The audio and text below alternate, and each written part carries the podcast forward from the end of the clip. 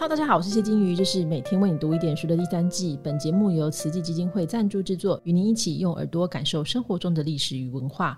再过两天就是情人节了，不知道听到这集的你会怎么过这个节日呢？虽然现在的社会上有一个共识哦，就觉得说这情人节是这个相恋者的日子哦，所以。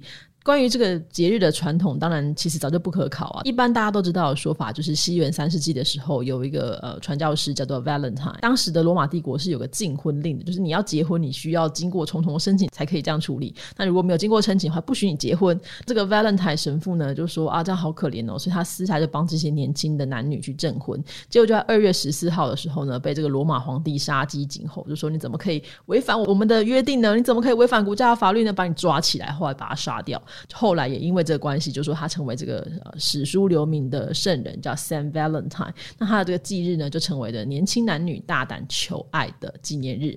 但是有趣的是说，根据这个考证啊，其实 Valentine 世纪之前呢，罗马人就已经有这样的传统，那就已经说二月中旬是一个春天嘛，刚开始，所以年轻男女送作对也很 OK 啊，那可以来庆祝。那当时有个叫牧神节，那大家知道牧神其实并不是这个基督教的一个神，他其实是早期希腊罗马时代一个纵酒狂欢，然后。呃喜欢恋爱的神这样子，所以也很合理啊。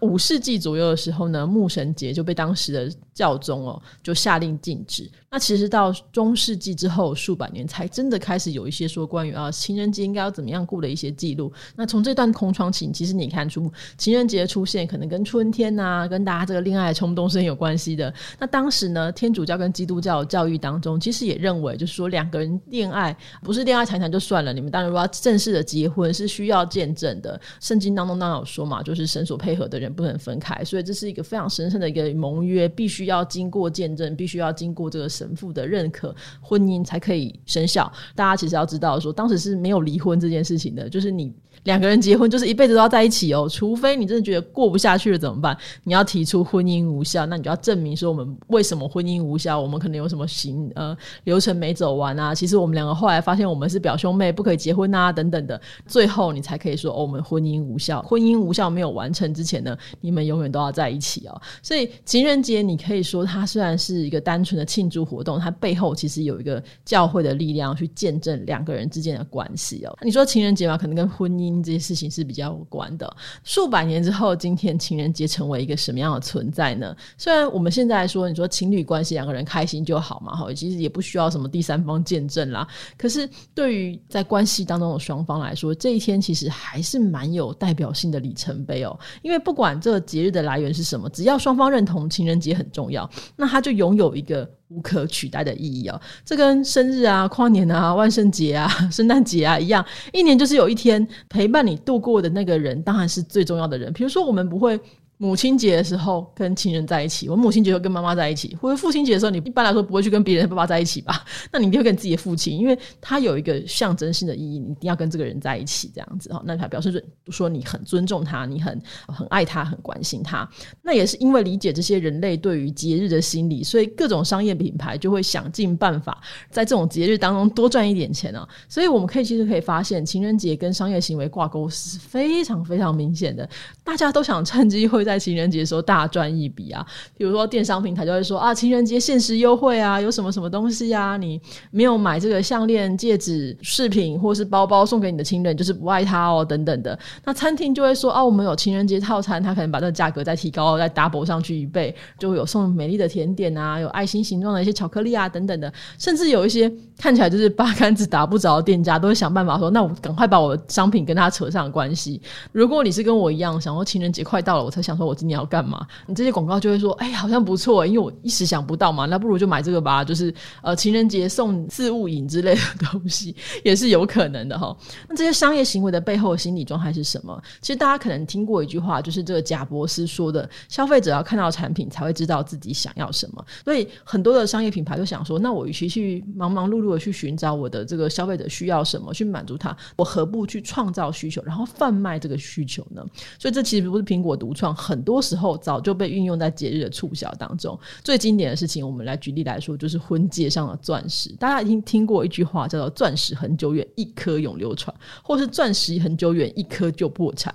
在西方呢，还有另外一个人影响，就是玛丽莲梦露曾经唱过一首非常有名的歌，叫《Diamond Are the Girl's Best Friend》，钻石是女孩的挚友。所以在这些影响之下，就形成一个潜规则：如果你结婚，或是你爱一个人，你一定要给他一个很久不变的钻石，才是你有诚意、有爱。但是真的是是这样吗？其实我们都知道，就是某些特定的品牌，它是透过宣传、透过行销，把一些不存在的事情变成传统，去刻进我们的社会文化里面。因为钻石本来西方的婚戒当中使用钻石这件事情，其实没有这件事情，婚戒也没有这件事情。婚戒真正的确立，其实可能要十八、十九世纪才开始出现。用使用钻石更是没有的事情。很多人是使用其他的宝石、珍珠，或是基本的一些贵金属也可以这样子。本来就没有说一定要钻石，可是为了要销售，所以大家包出了各种的东西、各种的口号，让你觉得哇，我一定要这样做。所以这样的影响变成了什么呢？就变成说，即便你觉得哦，这就是一个庸俗的商业商业行为，可是到情人节的时候，你就会想说，那我还是吃点巧克力吧。那有时候你迫于这种群众压力，你可能就只能跟风消费。但关键来说，就是我们感受到这种群众压力到底有多少是真的？是心甘情愿去相信这份传统的人吗？真的很多人相信说，哇，情人节我们要在一起，然后我们要一起过，我们就可以长长久久有一生一世一夫一妻嘛？嗯，是这样的嘛？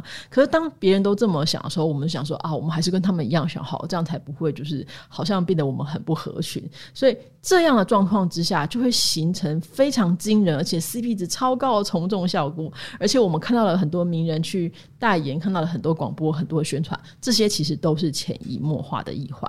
所以大家有发现吗？这其实制造出来根本不是情人节的魔力，而是情人节造成的一种消费压力哦。不管你是男生女生喜，或者是你喜欢是男生女生，其实大家都变成说对情人节多少有点预期的心理哦，预期说啊，我们一定会收到一些惊喜吧？那你在情人节前后都看到你的伴侣或是你的呃配偶身上带的一些呃子弹，你就想说，哎，会是那个东西吗？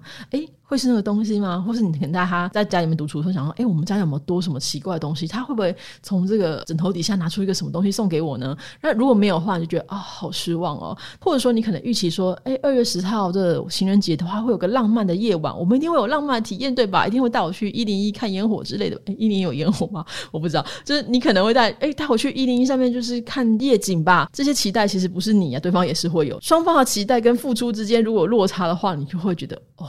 糟糕，你不爱我，甚至你可能会冲突。很多人的情人节的时候就会发生这种各种口角，所以追根究底，其实还是这个情人节的这种特殊跟这种从众压力，让我们把这一天当成对于关系的考核点。你不由自主就想去对你的伴侣或是你的配偶去打分数，但是你就想想看嘛，大家我们都常常说，哎，联考一试定终身，对大家的都是不公平的。啊你要看看平常表现。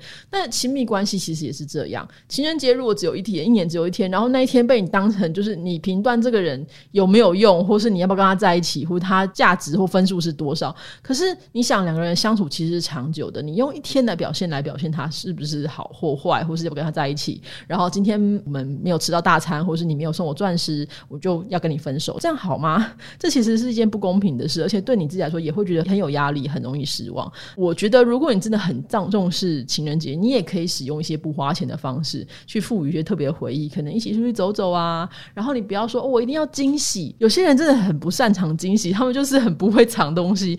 他可能就是真的想不到什么，他可能觉得说，我我要是乱买的话，你可能不喜欢。那不如我就问你说，那你想要什么？然后你就觉得天哪，这不是惊喜啊！你怎么可以这样子问我？然后你就崩溃。但这可能是两个人之间个性的差别。如果是我的话，我就想说，哦，好，那你就买什么，我就得到我我觉得很棒的礼物，那也 OK 嘛。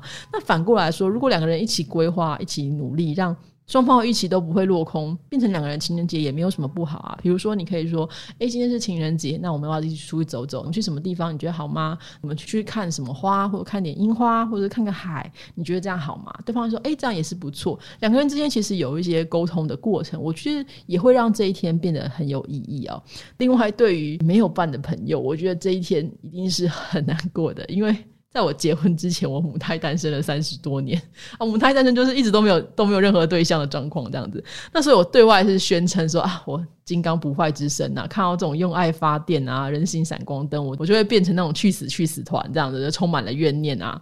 可是这种羡慕、嫉妒、恨的心理，其实是一种相对的剥夺感。什么叫相对剥夺感？就是说你是不是那么讨厌你现在的生活？你可能也觉得一个人也是过得蛮好的，可是，在比较之下，你就觉得。别人都有两个，可是我就只有一个，是不是我好像不正常，或是我少了什么？别人有我没有，这种挫折你会觉得很痛苦。这种挫折感很麻烦，原因是因为你感受到这种强烈的情感，其实你没有实际的对象。如果说你是有对象，比如说哦，他没有办法跟我在一起，所以很难过，这是有对象的，但你可以解决的。但是如果你没有，你说我在情人节这一天我一定要想办法脱单，然后你就去乱跟他告白，结果被人家拒绝，那就更难过。那这就很像你在炉灶里面把干烧，这样把自己哦这样弄。弄得好像就是心焦火燎，然后全身都觉得不舒服，可是你也找不出东西来，所以这种关系驱使之下，有时候我们就甚至会变成说，我明年一定要脱单，就是再怎么差都没关系，磨一黑马后，然后你可能在这个妥协的情况之下，让自己陷入了一些不是很健康的关系当中，这样子好吗？当然，我我是觉得比较辛苦一些啦，哈。那有些心灵鸡汤就会说，哎，没关系啦，就单身也很好啊，你不用人陪，有爱我自己就好啦。可是我觉得，呃。最好的做法可能是让自己不要一个人过情人节嘛，从根本上你就杜绝这个相对剥夺感的预期哦，那你就呃热闹啦，就是你可以请朋友来家里面玩，或是单身狗 party 大家一起聚会也是很好，然后或是你跟你家人在一起，你也不会觉得说哦我在在这个时候一定要出去被人家放闪，然后觉得自己很难过。还是要跟大家说的是，我觉得人啊，就是不是需要委曲求全的，也不应该说是我为了要有两个人一起面对情人节，一起度过情人节，所以我一定要找一个人。就算不是恋人，在这一天，我相信你也有其他爱你的人，你的亲友、你的家人、呃，你的好朋友、你的闺蜜、你的兄弟、你的 body，可以一起来度过这一天。但如果真的找不到人的话，我我建议你可以把每天为你读一点书从头听一遍，因为我们。有一百多集，你可以从早上开始就一直放，放到晚上睡觉，那你就会让我的声音还有很多其他人的声音可以一起陪你。但是我应该说，我觉得在这一天最好的传统就是我们在这一天要对对方诉说一些爱的事，然后不要太多的责难跟批评。啊。那另外呢，呃，如果你是没有伴的朋友，赶快再趁还有两天，赶快揪你的小伙伴们，大家一起出去玩，然后一起唱唱歌啊，一起聚会啊，或是如果说你是办法必须要居家隔离等等的状况，你可以用视讯的方式，可以让大家一起过。这个节日重新出发，隔天就是元宵节，又是一个团聚的节日了。那我们就可以再一次的跟我们的朋友们在一起。然后大家想想看，可以怎么样来度过新的一年哦？那我们这一集的内容呢，是台北市立大学心理咨商学系的硕士，也是意土思想创办人陈永荣先生来协助制作。有兴趣的话，可以去搜寻一下意土思想的粉丝页，认识更多跟心理学相关的内容。那情人节这一天呢，希望大家都可以平安的度过。就这样子啦，拜拜。